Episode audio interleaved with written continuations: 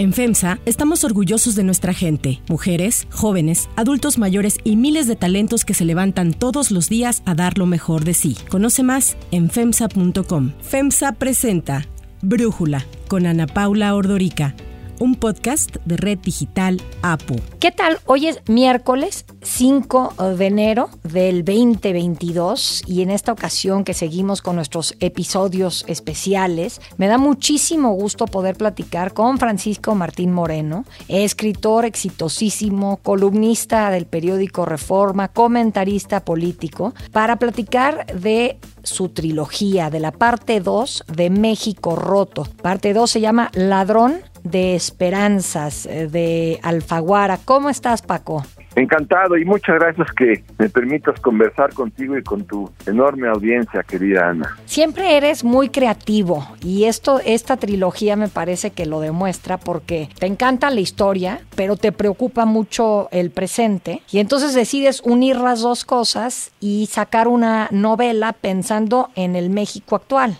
Sí, ese fue el gran desafío, Ana, porque fíjate que escribir una historia sobre, por ejemplo, Iturbide o, ¿qué te voy a decir hoy? El Curi Hidalgo o Morelos, no sé, o mismo Porfirio Díaz, es igual. Eh, son personajes que evidentemente ya no existen y, la historia está escrita. Claro que siempre salen nuevos documentos, fotografías, libros, textos ocultos o, o, diferentes informaciones, pero aquí, aquí no, escribir una novela en tiempo presente es un gran reto, porque dice el presidente de la República, por ejemplo, para que te des una idea, el, el ejército se va a los cuarteles y entonces te pones a trabajar intensamente en tratar de demostrar la inconveniencia de, de tomar una decisión de esas. ¿Por qué? Porque entonces, ¿quién va a ver por la seguridad de la nación si el ejército, el ejército está en los cuarteles. Entonces trabajas para investigar y fundar una refutación y de repente, una semana después dice el presidente, no, no, no, el, ejército no se va a los cuarteles, el ejército se va a las, a las calles, pero no como ejército, sino se va como la Guardia Nacional.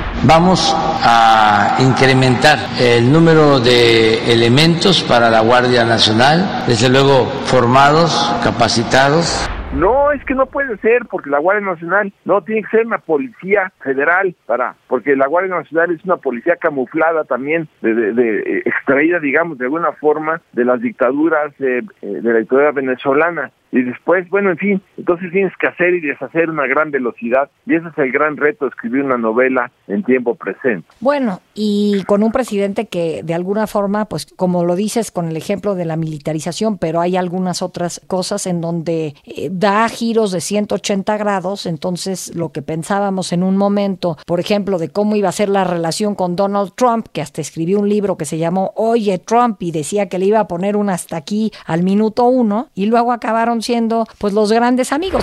¿Cómo voy si se ha ofendido a los eh, mexicanos? Yo quiero decirle al pueblo de mi país que en el tiempo que hemos estado nosotros en el gobierno ha habido una relación de respeto, no solo al gobierno, sobre todo al pueblo de México. No es el mismo trato de antes por poner otro ejemplo, ¿no, Paco? Así es, es correcto lo que dice, sí. Por eso, estas son una de las grandes técnicas de Joseph Goebbels, que fue, como sabes, el, ministro de Publicidad y Propaganda de Hitler. Él, eh, Goebbels siempre sostenía en sus 11 puntos, que también el otro día los encontré en el Google, 11 puntos de Goebbels, ahí dice que, que tú lo que tienes que hacer para, para controlar a una sociedad, aunque sea la alemana, que es una sociedad pues muy cultivada, muy leída, muy instruida, lo que tienes que hacer es mandar todos los días una gran cantidad de, de información, aunque sean mentiras, como decía Goebbels, porque una mentira que se repite mil veces, decía Joseph Goebbels, se convierte en verdad. Entonces sale una nota tremenda en relación a quien tú quieras. Y cuando tú mañana te defiendes, ya hay otra nota. Y lo tuyo ya es historia. Y el miércoles otra historia. Y el jueves otra historia. Y el jueves otra historia. Entonces es imposible defenderte porque eh, eh, llega un momento en que está el, cúmulo y el, la catarata de, de notas que, que cuando tú te defiendes ya, ya no tiene ningún sentido porque es como si estuvieras hablando de las carabelas de Colón. Entonces así no es. Por eso es tan difícil entrar a un tema de estos en, el que Goebbels era tan genial que sabía crear distractores para que la, gente siempre estuviera entretenida y nadie pudiera defenderse. Y esto es lo que pasa también en esta sociedad de la 4T, donde cada día cada día hay más agresiones a uno o al otro. Un día se mete con la universidad, otro día con los empresarios, otro día con los políticos, otro día con las vacunas o con el desempleo y, todo el mundo miente, todo el mundo engaña y este es, este es el tema más importante que tenemos que abordar. Es un verdadero genio en la manipulación de la opinión pública y esto hay que reconocérselo, pero es altamente peligroso. Ahora, en tu novela veo que preguntas, ¿cuántos mexicanos volverán a votar en el 2024 por el desmantelamiento de la patria? Y ahí tienes a unos personajes, en, en concreto tienes a tres personajes, que quieren poner de su parte para influir en esta votación del 2024. A ver, platícanos quiénes son. Bueno, yo te diría que sí, efectivamente, una de las tesis más importantes de la novela de, México Roto, Ana, es, eh, ya conocemos la responsabilidad más o menos del presidente de la República creo que queda claro todas las cosas que están sucediendo, fundamentalmente porque ha dividido a los mexicanos, fundamentalmente porque han quebrado un millón y medio de empresas, seis millones y medio de mexicanos se fueron a la pobreza porque no pudieron pagar ni la colegiatura, ni la renta de la casa, ni pudieron pagar el automóvil que estaban adquiriendo, en fin, ni, ni los medicamentos, y se fueron a la pobreza porque la quiebra es masiva en este país. Y sin embargo, a pesar de que hay 700 mil muertos por la pandemia, y si sacas tu cuenta, son 109 mil homicidios dolosos en tres años, quiere decir que cada 15 minutos asesinan a un mexicano y sin embargo nadie protesta. Se estén creando empleos, cuando haya más bienestar va a bajar la inseguridad.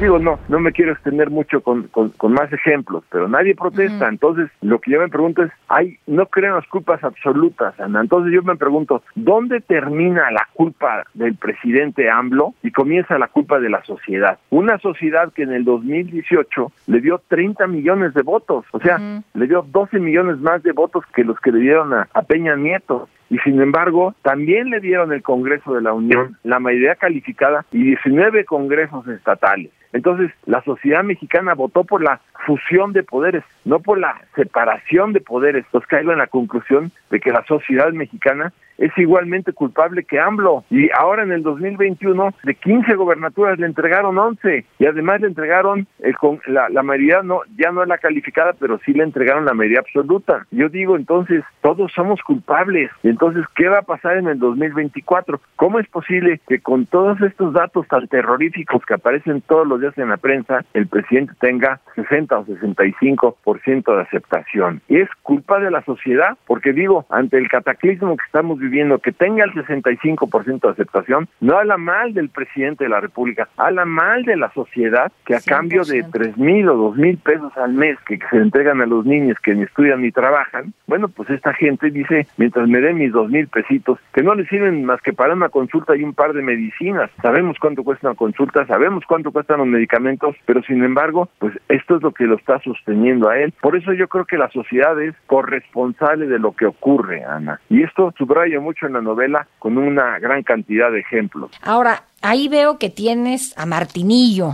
a su esposa eh, Roberta, a un justiciero, a un mexicano que está en Estados Unidos y que de alguna forma todos ellos quieren incidir en estas elecciones, es lo que entiendo. Un tema maravilloso que fue de los temas que a mí más me conmovieron en la en la novela porque la novela comienza con Martinillo que es el personaje central de la novela y Martinillo es un periodista, escritor, novelista, y sueña, así comienza la novela, Ana, sueña con que un día en sus fantasías sueña que López Obrador perdió la revocación del mandato y se tuvo que ir a refugiar a su rancho, de cuyo nombre no quiero acordarme. ¿no? Y entonces él ve en su sueño que se inaugura el aeropuerto de Texcoco, el que canceló AMLO. Entonces ves una gran hilera interminable de aviones con las banderas en la cola de Air France, Japan Airlines, Singapore Airlines, British Airways, Iberia, lo que tú quieras, líneas de todo el mundo. Él ve en su sueño que llegan yuanes, yenes, libras esterlinas, euros, dólares, y México se convierte en el ombligo del mundo. ¿Por qué? Pues porque tenemos como vecinos a Canadá y Estados Unidos. Están enfurecidos los aeropuertos de Los Ángeles, de Houston, de Dallas Forward, de Miami y de Panamá porque les quitamos el tráfico aéreo. Llegan aquí una cantidad enorme de mercancías. Llegan 80 millones de pasajeros que dejan mil dólares por pasajeros, un 80 mil millones de dólares al año más, eh, la mitad de la carga que son 40 mil millones de dólares y ves que hay ofertas de empleo para todo mundo, todo mundo que quiera trabajar tiene la posibilidad. Llegan inversiones extranjeras de todas partes. ¿Por qué? Porque se ha construido un Estado de Derecho y finalmente hay certeza jurídica para los mexicanos y certeza jurídica para los extranjeros. Y en su sueño también ve Martinillo, que están en la cárcel los principales jefes de y directivos y funcionarios de, de Morena están en la y los ver tratados en los periódicos atrás de las rejas, ¿no? Es sueño, claro está, ¿no? También sueña Martinillo, hay unas jaulas enormes que circulan por el, el Zócalo y en una de las jaulas va vestido López Gatiel, Gatel, en mi novela es Gatiel, en la vida real es Gatel, va en una jaula también, este vestido de presidiario con traje rayado y la gorra rayada y lo juzga un tribunal popular y lo condenan a 250 años de prisión por ser genocida. Y en otra jaula va Manuel Berrondo, que es el director general de CFE. Bueno, y a ser director general de CFE, había disparado las tarifas domésticas, el costo, había disparado las tarifas industriales, y todo el mundo le insulta y le arroja una cantidad de objetos podridos, ¿no? El sueño de, de Martiño termina cuando ve al presidente AMLO en su rancho, allá en Tabasco, desesperado, comiéndose las uñas, porque dice, ya ni los pobres me quieren, y los pobres no lo quieren porque él dijo que los pobres eran como animalitos, no se podían valer por sí mismos y necesitaban a alguien que los alimentara porque eran incapaces de sobrevivir sin la ayuda de sus amos. Entonces, él es cuando en esta desesperación donde ve que no tiene más remedio, le pide, y aquí concluye su sueño, le pide asilo al presidente Nicolás Maduro y huye a Venezuela. Es un sueño, claro está. Ay, pues sí, ¿verdad? Ahora, este, dime algo, esta pregunta que ya nos platicaste de cuántos mexicanos volverán a votar en el 2024 por el desmantelamiento de la patria, no me digas la respuesta, pero dime si la contestas en tu novela. Yo creo que sí la contesto, sí, yo creo que sí, en las últimas páginas está está contestada la novela. Hay una trama ahí que explica qué es lo que puede suceder en los próximos tres años. Hay un par de sueños, además de este de Martinillo, que son muy interesantes. Uno de los sueños es el que tiene el propio AMLO en, en Palacio Nacional. No olvidemos que el general Winfield Scott, que fue general en jefe del ejército norteamericano cuando invadieron México en 1846 al 48, el 15 de septiembre de 1847, Winfield Scott ya duerme en Palacio Nacional y pone la bandera de las barras y de las estrellas en Palacio Nacional. Y un día está dormido hambre en su habitación ahí sobre la calle Corregidora. No perdamos de vista que Juárez murió, sí, murió, pero del lado de Moreno, del lado de Catedral, y él está del lado de Corregidora, a un lado de la corte, de lo que hoy es la corte, claro está, y, y sueña con que Winfield Scott viene a sacudirlo y agarrarlo de las solapas, dormido ahí en, en la cama en Palacio y, y bueno, lo, lo maltrata y lo insulta, y pero cuando y su esposa lo ve la, la, esposa lo ve, que en, en, mi novela se llama Brigitte, no Beatriz, y ella lo ve desesperado, que se mueve, inquieto como, pero no lo despierta, ¿no? Y después ya finalmente lo despierta porque se apiada de la pesadilla y, y toma agua y se vuelve a dormir. Y entonces viene el segundo sueño, el segundo sueño que es estremecedor, porque no sé si tú te acuerdas, claro que te acuerdas de cuando los Marines este, entraron a, a Panama City y secuestraron sí. al presidente Manuel Noriega y se lo llevaron preso a los Estados Unidos. Y entonces él sueña que está dormido otra vez en Palacio Nacional y llegan los Marines, lo levantan, lo esposan, le ponen esposas en los pies, esposas en las manos y se lo llevan preso a los Estados Unidos. Y claro, se despierta con un sobresalto horrible porque no hay nadie que lo defienda, no hay nadie que, que detenga a los Marines, todos estaban subordinados a lo que dijera el ejército de los Estados Unidos son son pesadillas, claro, bueno, pero parte de una novela política, pues como que es obligatorio, ¿no? Bueno, y dices que ahí también hay amor, erotismo, porque no todo es este política, ¿verdad? No, hay hay hay escenas tremendas donde Martinillo, por ejemplo, invita a tiene una amante que es bellísima, ¿no? Que se llama Sofía Mercado, con la que lleva ya mucho tiempo conviviendo, pero está casado al mismo tiempo con Roberta y ella y él invita a Sofía, su amante, a que vayan del primero de julio de este año 2021 al 15 de julio para que se vayan a Nueva York pues a pasar unos días muy felices, ¿no? Uh -huh. Y él le dice entonces a su esposa Roberta, oye Roberta, yo no voy, me, me voy de viaje del primero de julio al, al, 15 de julio y no voy a estar en, en México, pero bueno, ahí, ahí te encargo el changarro, ¿no? Y entonces, una semana antes le dice Sofía, oye, este Martinillo, ¿qué crees? Que no me voy a poder ir contigo a, a Nueva York porque voy a ir a sacar fotografías a La Habana para, porque quiero, ella es fotógrafa, quiero retratar todo lo que acontece ahí. Entonces, no te puedo acompañar, lo siento mucho. Y entonces llega Martinillo y le dice a su esposa, oye, ¿qué crees? ¿Por qué mejor nos vamos tú y yo? Ya que, ya que Sofía le había dicho que no. le dice a de segundo plato. de segundo plato. Le dice, oye, ¿cómo ves si te invito a que nos vayamos 15 días a Nueva York? Vamos a comer rico, vamos a los conciertos, vamos a caminar por ahí por la calle, va a estar muy bonito, este, vamos a la ópera. Y le dice ella, no, no puedo, me da mucha pena. ¿Por qué no? Porque tú te ibas a ir el primero de julio, dice Roberto, así. Bueno, pues yo el 2 de julio me iba a ir con mi amante a las Bermudas porque él tiene un yate precioso y entonces nos vamos del 2 al 14. Yo regreso el 14 para recibirte aquí el 15. ¿Cómo? ¿Pero qué estás diciendo? ¿Cómo te atreves? Eres infiel. Ay, por favor, por favor, ¿quieres que te cuente a ti los últimos 15 viajes que has hecho sospechosísimos?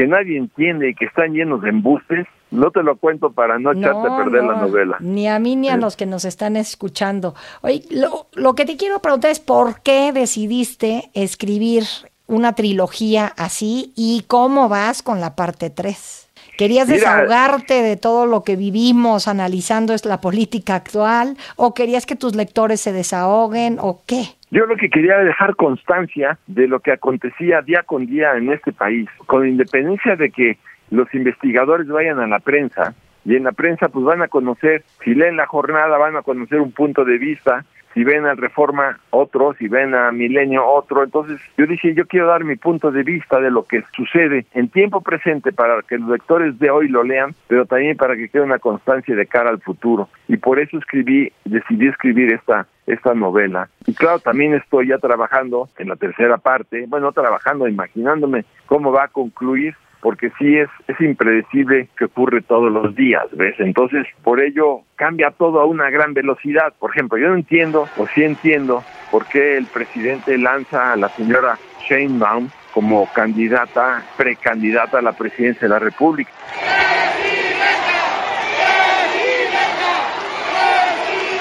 En el entendido de que esto sucedía siempre de acuerdo a la tradición política mexicana. Sí, más tarde. Ah, más tarde, digamos. esto le correspondía hacerlo al presidente allá por noviembre del 23, digamos, seis meses antes de las elecciones. Pero ¿por qué lo hace ahora, no? Entonces dices, caben varias posibilidades, que son las que estoy trabajando ya para la próxima entrega. Bueno, lo que quiere es quemarla, porque si la quiere quemar le va a salir muy bien. ¿Por qué? Porque los otros precandidatos a la presidencia del mismo partido se van a tirar a despedazarla y le van a, decir hasta lo que no y le van a inventar y van a y, y, y, claro, para lastimarla, para descargar su candidatura. Pero entonces ella a su vez también se va a lanzar en contra de los que la están atacando. Entonces van a hacer pedazos en Morena y es la gran oportunidad que en este momento tiene la oposición, Alianza por México o Sí por México, para realmente construir un candidato de oposición, porque estoy seguro que entre los tres se van a hacer pedazos y es la gran oportunidad de la oposición. En esto estoy trabajando en este momento. Vete a ver cómo vaya a cambiar en los próximos 15 días, pero la idea es esa para irlo narrando ya, Ana. A ver, la realidad supera la ficción? Yo creo que sí, en este caso sí, en, este caso la realidad supera la ficción. Ya verás en las últimas páginas cuando AMLO está en su oficina en Palacio Nacional viendo el Zócalo, cómo eleva sus plegarias y verás lo que le pide a Dios, este, y ahí verás cómo pues todo eso que le está pidiendo a Dios es increíble, pero sí puede llegar a suceder. Es patético lo que le pide, pero totalmente posible. Entonces, te lo digo en cierto sospechosismo para que tu enorme audiencia, no, yo no le eche a perder mi novela de México Roto. Muy bien, pues ahí está México Roto, la segunda parte de la trilogía Ladrón de Esperanzas de Editorial Alfaguara. Muchísimas gracias, Paco, Francisco Martín Moreno, por platicar con nosotros. Y bueno, pues feliz arranque de año. Oxo, Farmacias ISA, Cruz Verde, Oxo Gas, Coca-Cola FEMSA, Invera, Torrey y PTM son algunas de las muchas empresas que crean más de 245 mil empleos tan solo en México y generan valor como parte de FEMSA.